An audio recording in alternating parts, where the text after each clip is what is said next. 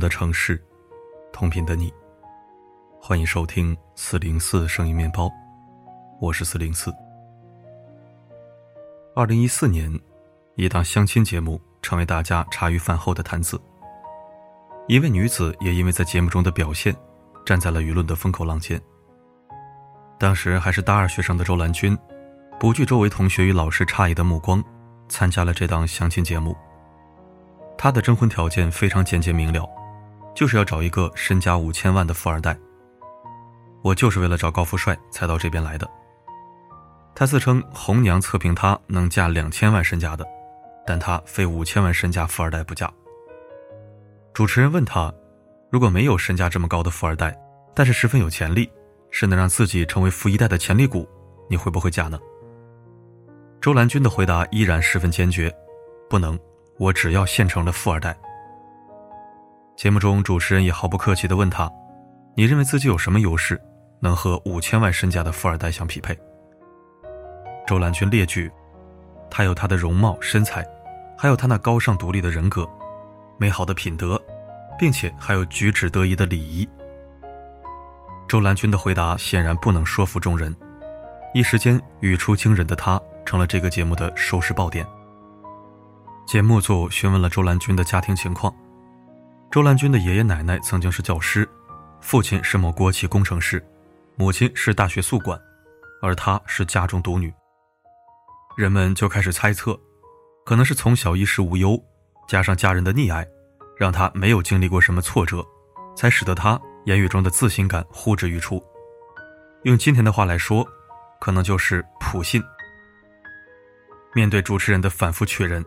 周兰君依然强调，自己的相亲标准是经过深思熟虑的。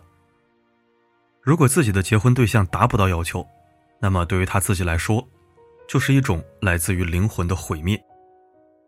他认为，如果自己没有嫁入豪门，自己的容貌、学识、自己的一切优秀，都将没有意义。第一期节目里，节目组给他找了四位符合标准的男生，有两位都爽约了。真正见上面的两位，也都与周兰君没有更进一步的发展。随后，节目组又给他安排了两位男士，虽然最终也没有成，但是他们之间的对话值得一看。周兰君与其中一位对婚姻家庭展开了激烈的辩论。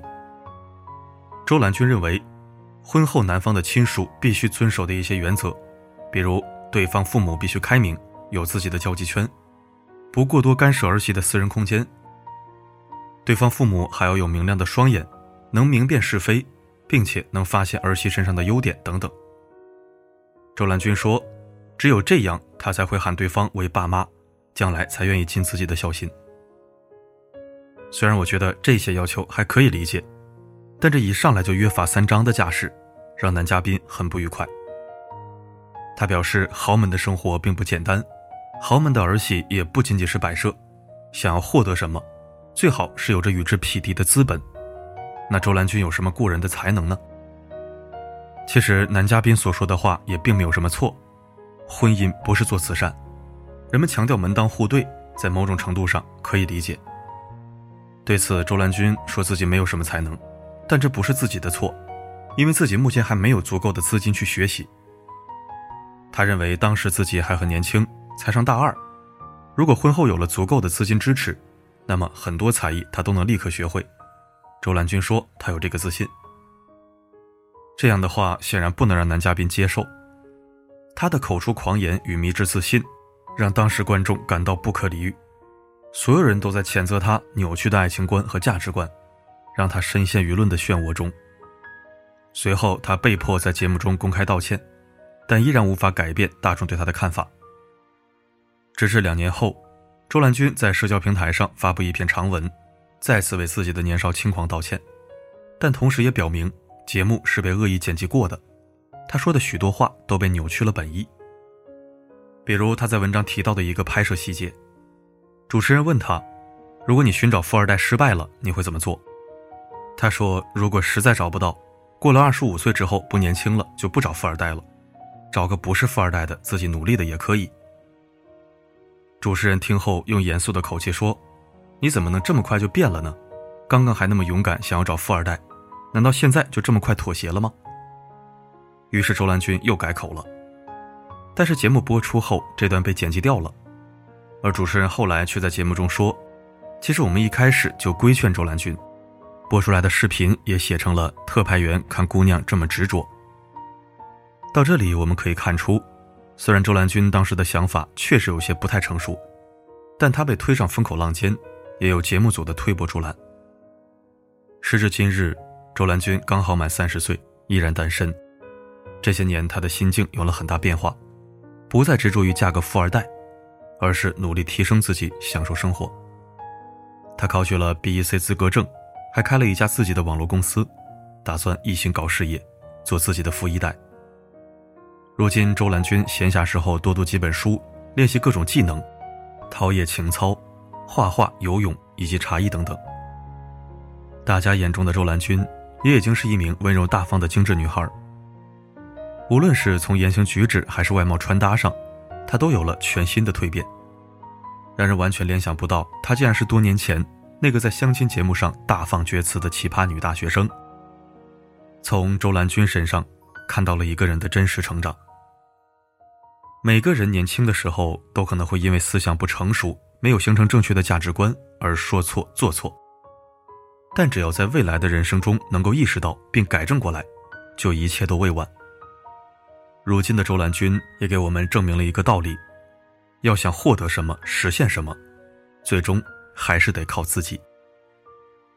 所谓自由，不是随心所欲，而是自我主宰。想要追求自由、自我实现的人，必须要提高独立性，从而主宰自己的人生。能够脚踏实地走下去的，才是属于自己最美好的人生。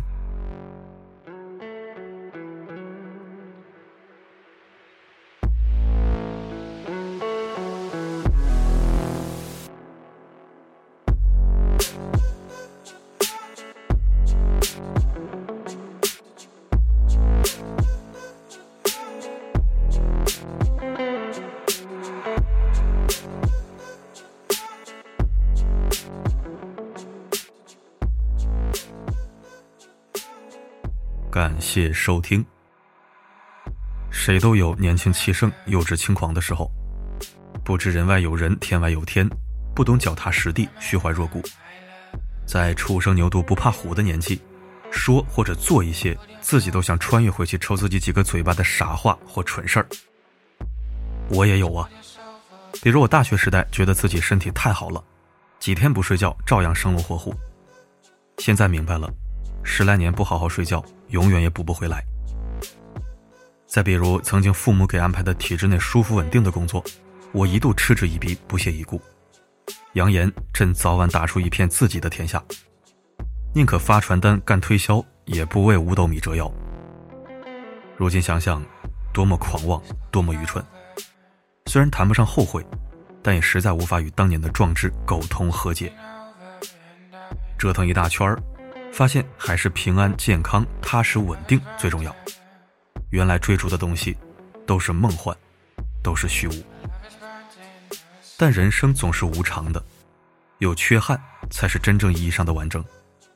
往事不可追，理应活未来。好了，今天的分享就到这里。我是四零四，不管发生什么，我一直都在。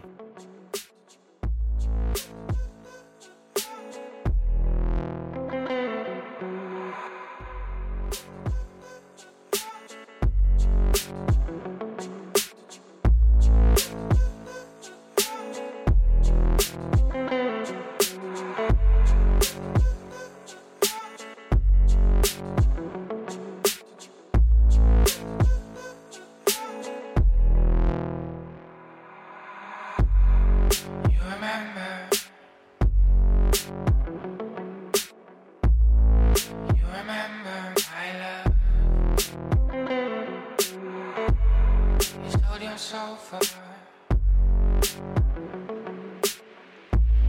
You sold yourself a bad job.